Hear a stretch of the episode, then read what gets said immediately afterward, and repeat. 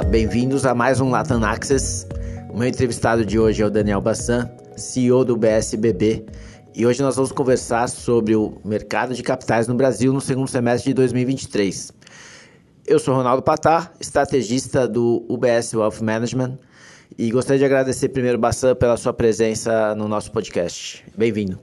Eu, eu que agradeço, Patar. Obrigado pelo convite. Muito bem.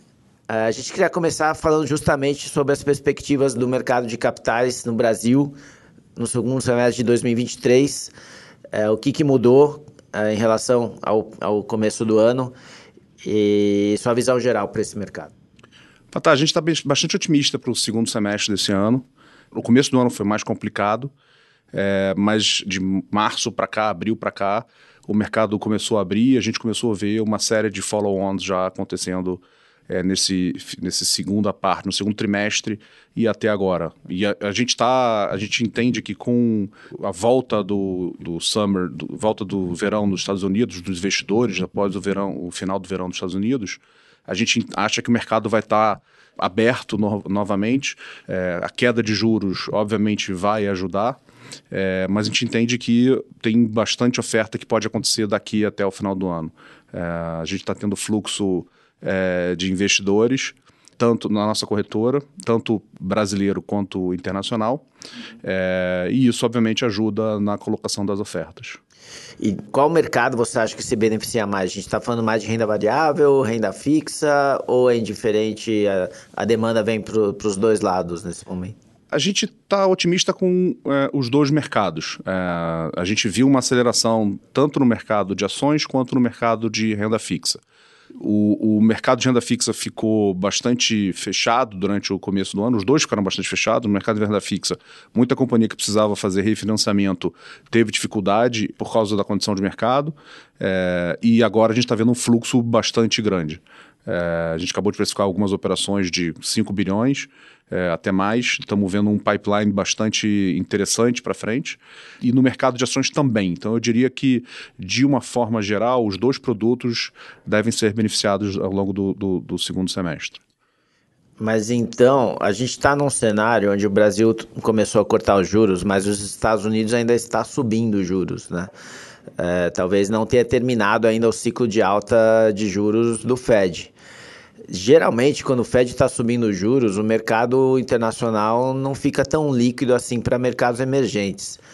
Pelo que você está falando, isso não está acontecendo dessa vez. O que, que, mudou dessa vez que, mesmo com a alta de juros nos Estados Unidos, a, a intenção e o apetite a risco do investidor estrangeiro está alto para mercados emergentes, na sua visão? Eu, acho que primeiro reduziu a incerteza. Aí você vai me dizer melhor do que eu sobre o mercado americano e as tuas opiniões. Mas eu acho que a, o primeiro é talvez uma redução do nível de incerteza de até onde vai o aumento de juros americano. Sim. Acho que isso ajuda o investidor já ter um pouco mais de visibilidade uhum. é, e conseguir botar é, menos incerteza nas contas que ele vai fazer para poder eventualmente entrar no, no país.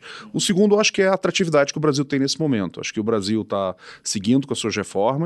É, a gente está voltando a ter crescimento, é, inflação controlada.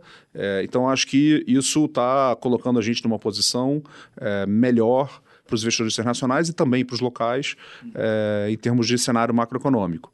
E quando você começa a comparar o que tem de disponibilidade no mercado emergente, eu acho que o Brasil acaba saindo como uma boa opção.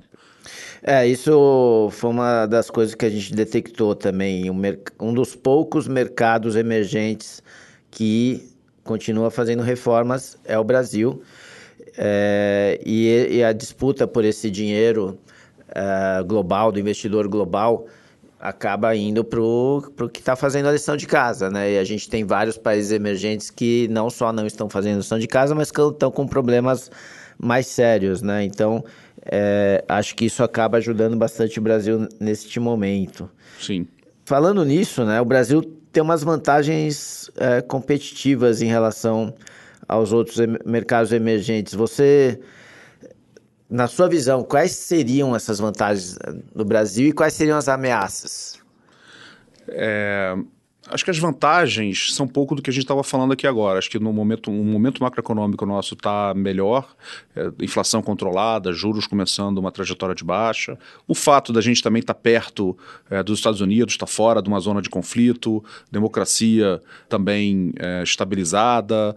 É, então, quando você começa a ter um pouco dessa, quando você começa a olhar esses pontos, as discussões começam a excluir, a trazer um pouco mais de dificuldade para a Rússia, para a China, leste europeu. É, o próprio México ainda com alguma dificuldade, apesar do, de ter um nearshoring né, lá nos Estados Unidos, de ter, muito, uma proximidade muito grande para os Estados Unidos. É, e aí a América Latina como um todo também passando por alguma dificuldade. Acho que nesse momento a grande facilidade do Brasil, isso tudo atrelado à, falta, à vantagem da gente ter uma democracia, acho que é o que está trazendo esse capital. E, e, as oportunidades de crescimento. Acho que o Brasil ainda tem bastante grande prioridade para ter.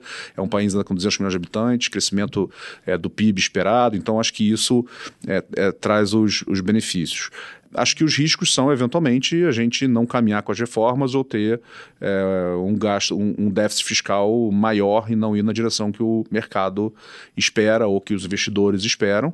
É, isso pode atrapalhar, é, obviamente, a cabeça do investidor. O investidor não quer a incerteza e, tá, e tem uma visão muito clara dessa preocupação da questão fiscal. Entendi falando em justamente, você citou aí as reformas, né? Tem alguma específica que você acha mais impactante para as empresas brasileiras, os setores? O que eu tenho conversado muito com os nossos clientes é, e que tem preocupado alguns e tem trazido alívio para outros é o impacto das reformas no balanço das companhias, é, no balanço das companhias com relação a dividendo, etc. Então, é, eu diria que hoje o mercado, os, os nossos clientes estão é, é, gostam de uma forma geral da reforma, mas alguns estão preocupados é, com o fato dela tributar muito o consumo é, e, e, e, preocupação de como que isso vai afetar no final do dia eh, as empresas que estão fazendo tudo certinho, né? que não tem nenhum tipo de mercado cinza, vamos chamar assim. Então isso é um negócio que eh, a reforma tributária é necessária, é uma simplificação, ela é quase que obrigatória para a gente conseguir reduzir o, o custo do Brasil, vamos chamar assim, mas qualquer mudança traz um pouco de incerteza e, e medo. Então, nesse momento, são os pontos que têm um pouco mais de dificuldade. Em algumas transações que a gente tem, é, de fusão e aquisição, tem cliente que tem questionado um pouco como que coloca no futuro esse, essa modelagem.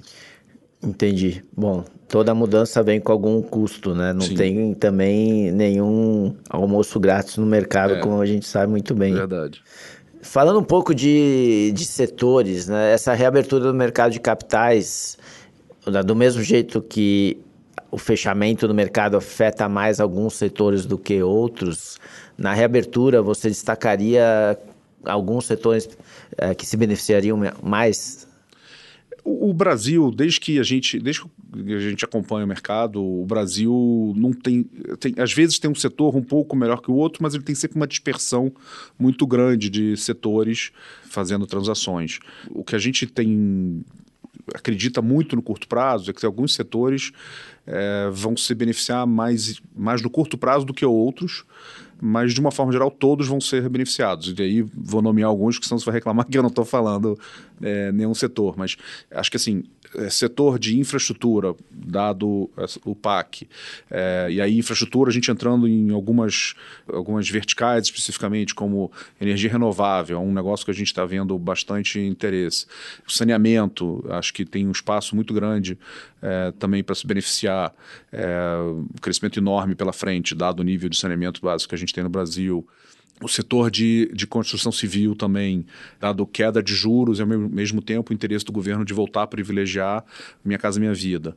Naturalmente, consumo, né? É, qualquer redução de queda de juros, o brasileiro pode voltar a se alavancar, desenrola aí, reduzindo endividamento, etc. Então, você tendo algum tipo de possibilidade de voltar a ter algum tipo de alavancagem e aí crescimento de, de vendas, eu diria que são os principais. Tecnologia, é, infelizmente, o preço das ações ainda não está é, ainda está bastante baixo ou, deprimido, então é, acho que podem ter transações, mas talvez um pouco mais para frente. Então, é, eu diria que talvez os setores que a gente está vendo um pouco mais é isso: energia, especificamente é, mais de renováveis, é, infraestrutura e, e, setor de construção civil e consumo e varejo. É, legal.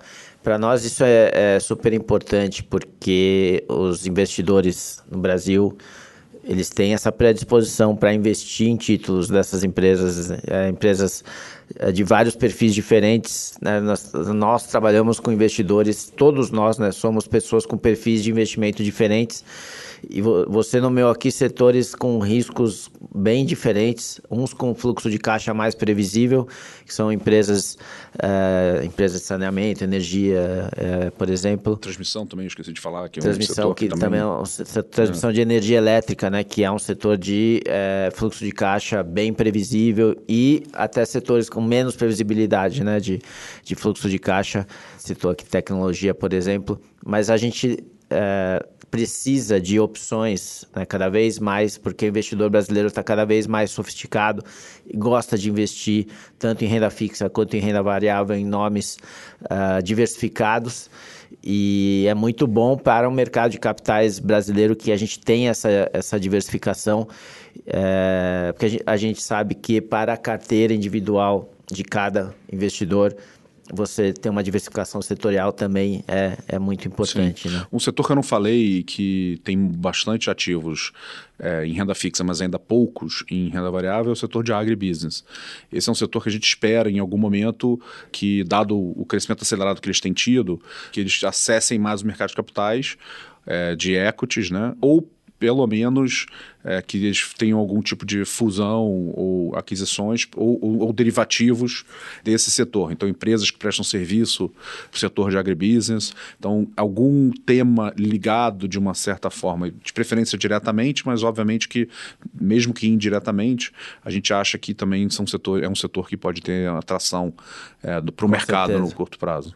Não, com certeza isso, é isso é uma carência que a gente tem já há um bom tempo no mercado brasileiro, né? É. Eu, eu fui gestor de fundos de ações é, lá no final dos anos 2000, né, 2000, 2009, 2007 a 2009, e, por exemplo, naquela época a gente já queria é. mais empresas fazendo IPO no setor do agronegócio e simplesmente as opções ainda são muito poucas é. até hoje. E a gente sabe que muitas das coisas boas que aconteceram no Brasil neste primeiro semestre foram graças ao agro, né? Crescimento, inflação, o câmbio, exportação, né? Tudo muito ligado ao agro. E as opções para o investidor ainda são são muito poucas, né? É, Tomara esse, que... esse é um trabalho que a gente tem feito muito, se aproximar do agro. O Banco do Brasil, que é, é sócio da UBSBB, é muito grande no agro, o maior banco no agribusiness. E aí a gente tem se aproximado muito e ajudado as companhias a se preparar, além de, obviamente, também com olhar um pouco com o viés de ESG para essas companhias. Então, quando a companhia começa a se preocupar a a ir para o mercado de capitais, de equities, até de dívida, a gente é líder de emissão é, de dívidas em ISD, de, de, dívida ISD no mercado local. Posso estar enganado no número, mas se não me engano é 60 e poucos por cento. Então, depois, se quiser, a gente, a gente te manda. Mas a gente é, é, é líder é, desse mercado, tem feito bastante. Esse é um tema que para os dois acionistas é muito, é muito importante, muito relevante. É, então a gente também tem ajudado as companhias é, desse ponto. A gente acredita que quando a empresa vai para o mercado de capitais, principalmente de equities, isso vai ser uma demanda que o investidor vai ter, é, tanto internacional quanto local. É, e aí é outra carência dos nossos clientes aqui do lado do Elf, né? Que eles têm cada vez mais demanda por emissões ligadas a ESG ou, ou é, com alguma certificação de, de, de destaque em algum desses itens, né? meio ambiente, é, governança é, e, e, sociedade, e não tem instrumentos suficientes para a gente colocar nas carteiras dos clientes, dado que é, existe essa falta ainda, o mercado ainda está no começo né, para desenvolver Uh, novos instrumentos. Então, são uh, eventualmente oportunidade muito boa, né? tanto no agro quanto em ESG. Você, nesse, nesse momento, com esse mercado mais aquecido e, e boas perspectivas, deve ter muitas empresas e executivos que estão pensando em acessar o mercado de capitais e às vezes tem muitas dúvidas sobre como, como né, o, o que fazer né, para chegar lá. Você teria algum conselho para dar para empreendedores ou empresas em geral que estão pensando em acessar o mercado de capitais? Tenho. É, a primeira talvez seja paciência. Eu sei que o mercado abre e fecha mais do que a gente queria no Brasil, e às vezes quando o mercado abre, o, o empreendedor quer fazer imediatamente. E os bancos ficam pressionando ele para fazer o IPO logo. Uma das coisas que a gente viu é, muito aqui no mercado recentemente é que nessa piora que a gente viu de 2021 para cá, o item que talvez tenha sido o primeiro filtro do investidor, principalmente estrangeiro, foi liquidez do papel. Então, quando você tem um deal que você é, com um papel com liquidez é, relativamente pequena, é, o investidor ele não quer entrar nesse papel e aí entra um círculo é, vicioso, né? onde ele não compra, porque ele não quer entrar porque ele tem pouca liquidez e aí a ação cai mais porque apesar de ser uma pichincha e, e, e aí o investidor continua sem comprar porque a liquidez também diminui mais ainda.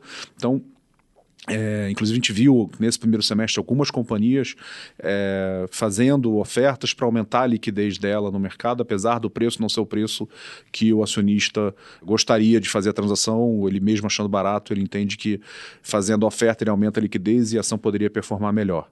Então, o primeiro filtro hoje do investidor é liquidez principalmente perto do, do, tão perto do momento de crise que a gente teve, né?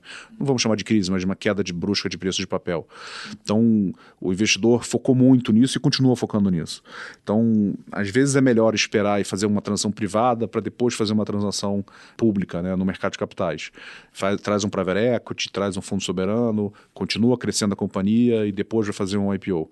O problema é que à medida que você vai tendo muito fluxo de varejo, ou, ou, muito fluxo de asset local, ou muito fluxo, de gringo, o mercado começa a subir e aí o mercado começa a comprar deals é, menores do que o que a gente acredita que, que é recomendável do ponto de vista de liquidez. E aí acaba acontecendo que no futuro esse deal acaba ficando esquecido, essa empresa acaba ficando esquecida.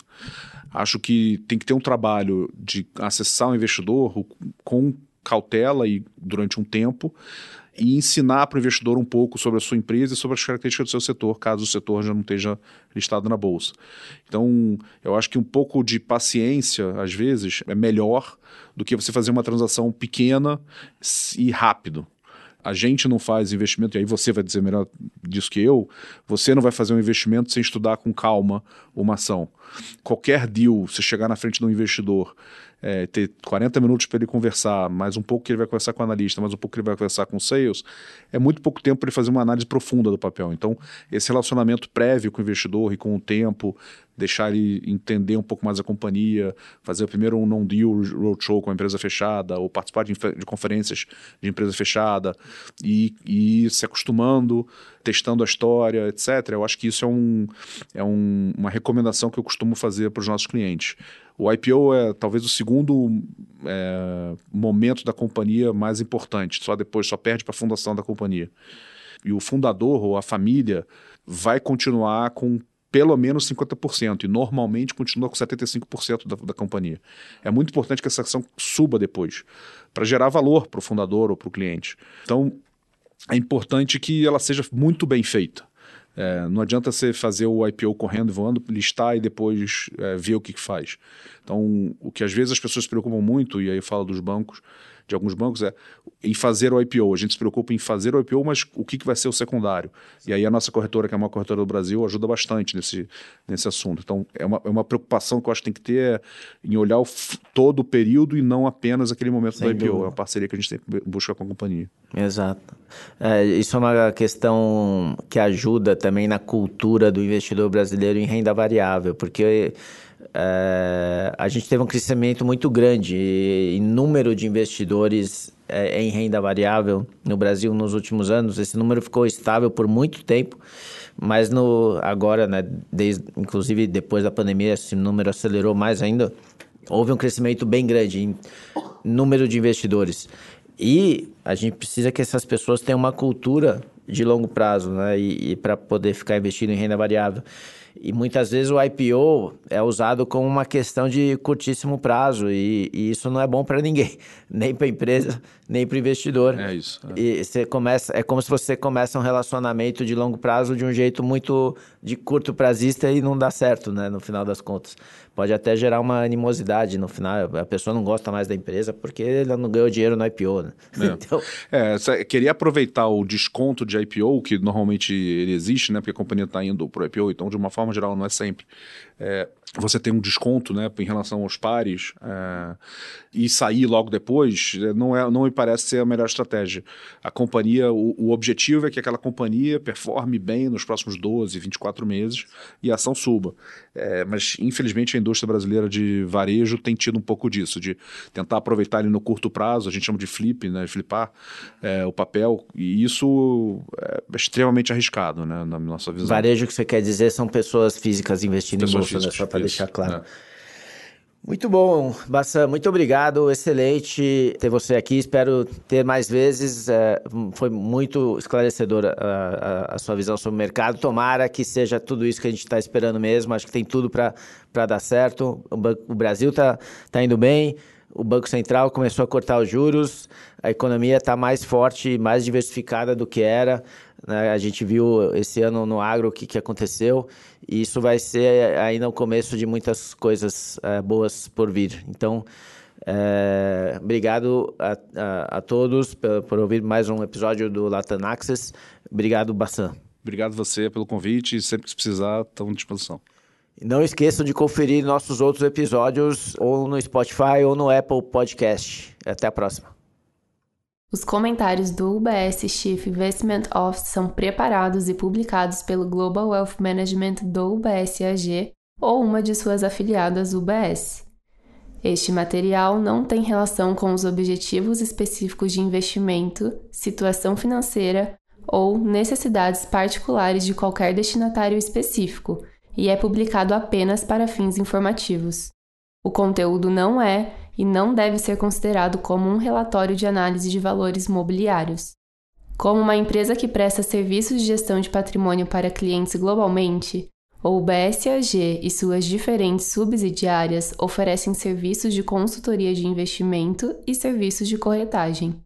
Os serviços de consultoria de investimento e serviços de corretagem são separados e distintos diferem de forma material e são regidos por leis e arranjos separados. Nada neste podcast se destina a ser e não deve ser considerado como qualquer forma de solicitação ou promoção. Nem todos os serviços ou produtos estão disponíveis para os clientes em todas as jurisdições. Nos Estados Unidos, o UBS Financial Services Inc. é uma subsidiária do UBS AG e membro da FINRA SIPC. Para mais informações, visite nosso site em ubs.com/workingwithus. Para obter a informação legal completa aplicável aos comentários independentes produzido pelo UBS, visite nosso site em ubs.com/cio-disclaimer.